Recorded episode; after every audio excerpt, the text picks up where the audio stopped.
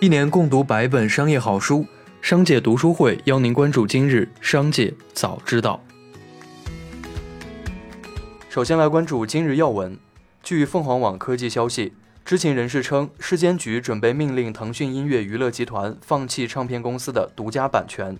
除了放弃独家音乐版权外，腾讯音乐不再需要出售酷我和酷狗音乐。今年四月，知情人士曾透露。国家市场监管总局告知腾讯音乐，可能必须得出售酷我和酷狗音乐。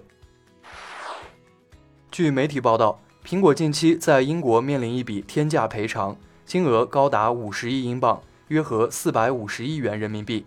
苹果公司律师警告称，如果法院因其侵犯专利公司 Opticellular 的三 G 和四 G 专利而命令公司支付在商业上无法接受的专利许可费。那么，苹果可能会退出英国市场。据了解，案件将会在二零二二年审判结束。下面来关注企业动态。苏宁易购七月十二日公告，战投基金完成百分之十六点九六股份受让手续后，苏宁易购举行董事会改选，张近东、孙卫民辞去董事长和副董事长，由任俊暂时履行董事长职务，直至完成新选举。张近东提名张康阳作为公司第七届董事会非独立董事候选人，董事会一致同意聘任张近东先生为公司名誉董事长。公告显示，苏宁易购董事会非独立董事候选人还有股东新兴零售基金二期提名的冼汉迪、曹群，股东淘宝提名的黄明端。七月十二日，北京迎来暴雨，不少市民通过外卖解决就餐问题。从美团外卖了解到，为了保障外卖骑手配送安全，已启动暴雨天气应对预案，并为骑手剔除了因暴雨天气造成的超时订单。七月九日，腾讯音乐娱乐集团下发内部邮件，宣布对 QQ 音乐和酷我在内的业务线和相关人员进行调整。在本次调整中，QQ 音乐业务线将成立长音频业务中心，负责 QQ 音乐长音频专区的产品研发工作。酷我音乐旗下最赚钱的业务巨星直播将交由酷狗音乐的高管谢欢领导，酷我音乐业务线的商业化业务将交给腾讯音乐商业广告部总经理刘宪凯负责。七月十二日晚间，斗鱼虎牙双双宣布终止合并协议。斗鱼表示，此前根据合并协议的条款，董事会批准了总额为六千万美元的现金股息。考虑到合并终止。斗鱼董事会批准取消现金分红。七月十二日消息，微信之父张小龙在其作品《微信背后的产品观》一书中透露，微信本来不想做 PC 版，因为觉得做 PC 版是一种破坏。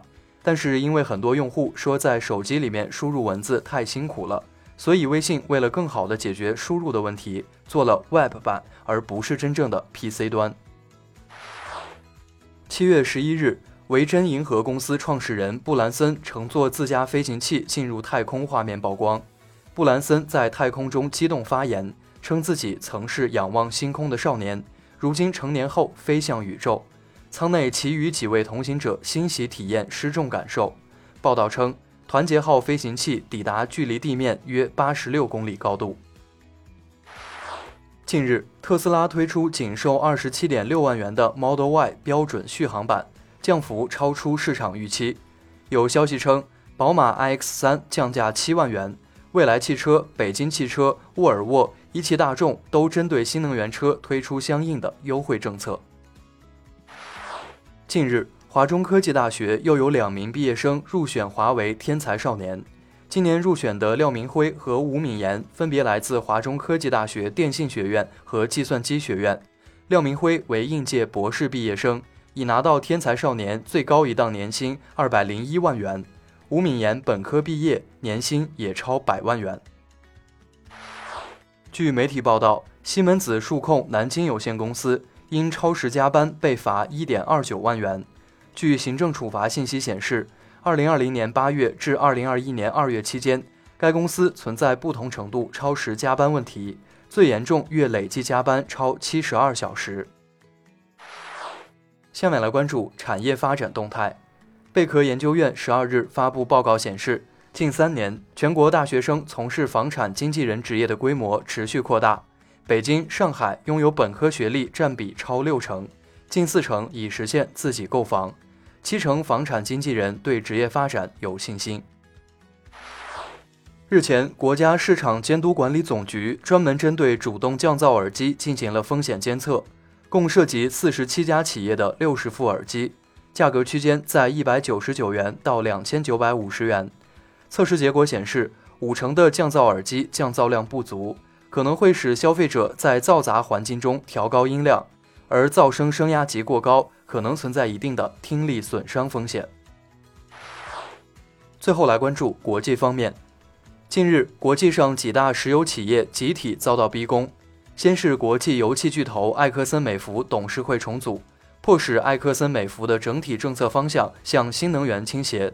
此外，荷兰海牙地区法院要求世界第一大石油公司壳牌。必须在二零三零年之前将碳排放量控制在二零一九年的水平上的百分之四十五，这是全球首例法院强制要求油气公司遵守巴黎协定、减少碳排放的判决。碳达峰、碳中和背景下，油气公司发展战略方向的调整成为一个需要提上日程的抉择。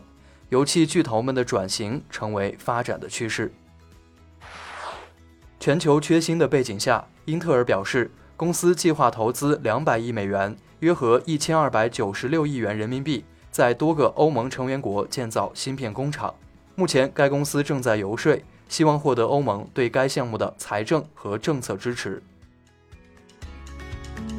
以上就是本次节目的全部内容，感谢您的收听，我们明天再会。